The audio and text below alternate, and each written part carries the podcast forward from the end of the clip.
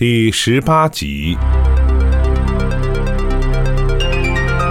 胡同里有一家做纸盒的武器工厂，常常用三轮车运货。他跑到工厂说明情况，那主事的老太太倒挺同情，可惜帮不上忙。厂里仅有的两辆平板三轮车都派出去了，怎么办？傅家杰站在胡同口，差点要急疯了。用自行车推吧，他看了坐都坐不住，怎么推？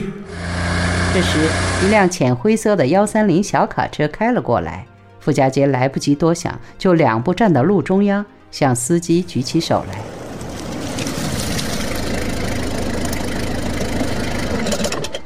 车停了下来，从驾驶室探出一张满腮胡子的脸来，大眼珠瞪着拦车的人。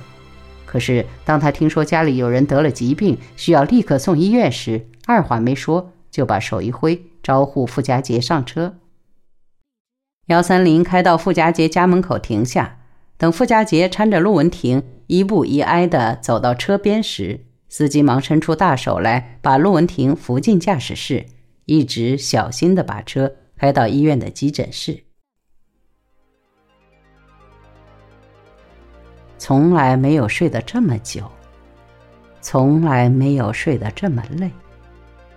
陆文婷觉得好像是从高高的云端摔落下来，跌得浑身疼痛难禁，没有一点力气了。这突然的静卧，四肢休息了，心也静了下来。脑海里几乎成了一片空白。多少年来，他奔波在生活的道路上，没有时间停下来看一看走过的路上曾有多少坎坷困苦，更没有时间停下来想一想未来的路上还有多少荆棘艰难。如今肩上的重担卸下了，种种的操劳免去了。似乎有足够的时间去寻找过去的足迹，去探寻未来的路。然而，脑子里空空荡荡，没有回忆，没有希望，什么也没有。啊，多么可怕的空白！也许，这只是一个梦，一个寂寞的梦。过去也曾有过这样的梦，也是这样孤独，这样悲凉。那一年，她还是一个五岁的小姑娘。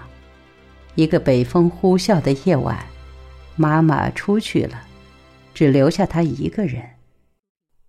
天黑了，妈妈还没有回来，她第一次感到孤单，感到恐怖。他哭着喊着：“妈妈，妈妈呀！”后来，这情景常在他的梦中萦绕。那怒吼的风声，那被吹开了的房门，那昏暗的油灯，是如此逼真，竟是他长久以来分辨不清是当真入梦，还是把梦当真。不。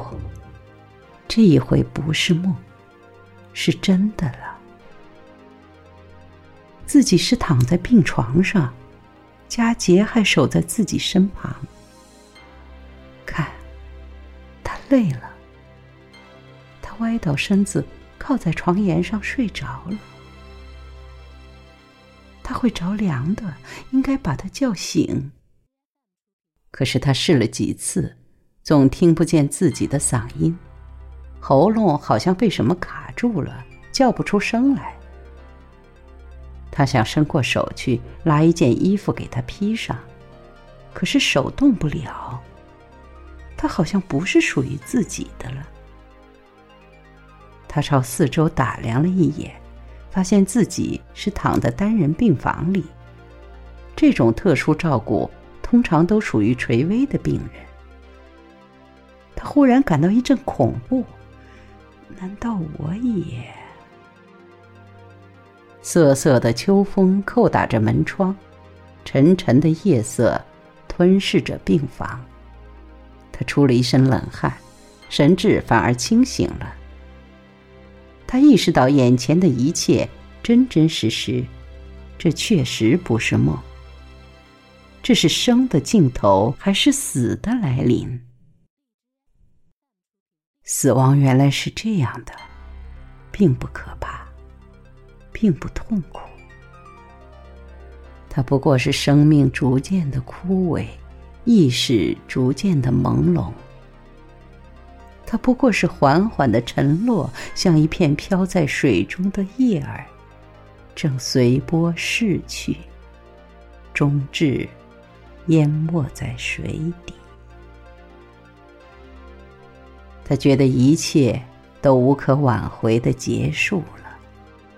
汹涌的波涛漫过了他的胸前，他正随水而去。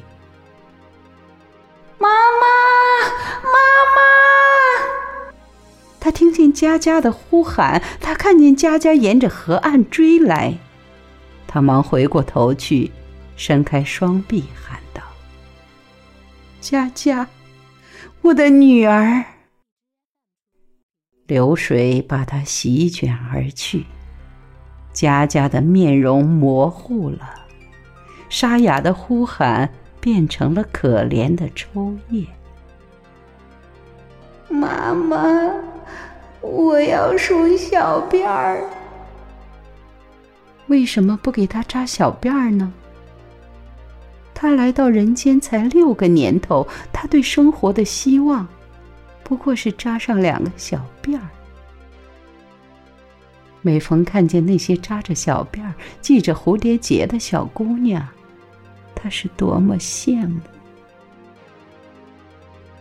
可是，就连这一点小小的要求，他都不能满足他。他没有时间。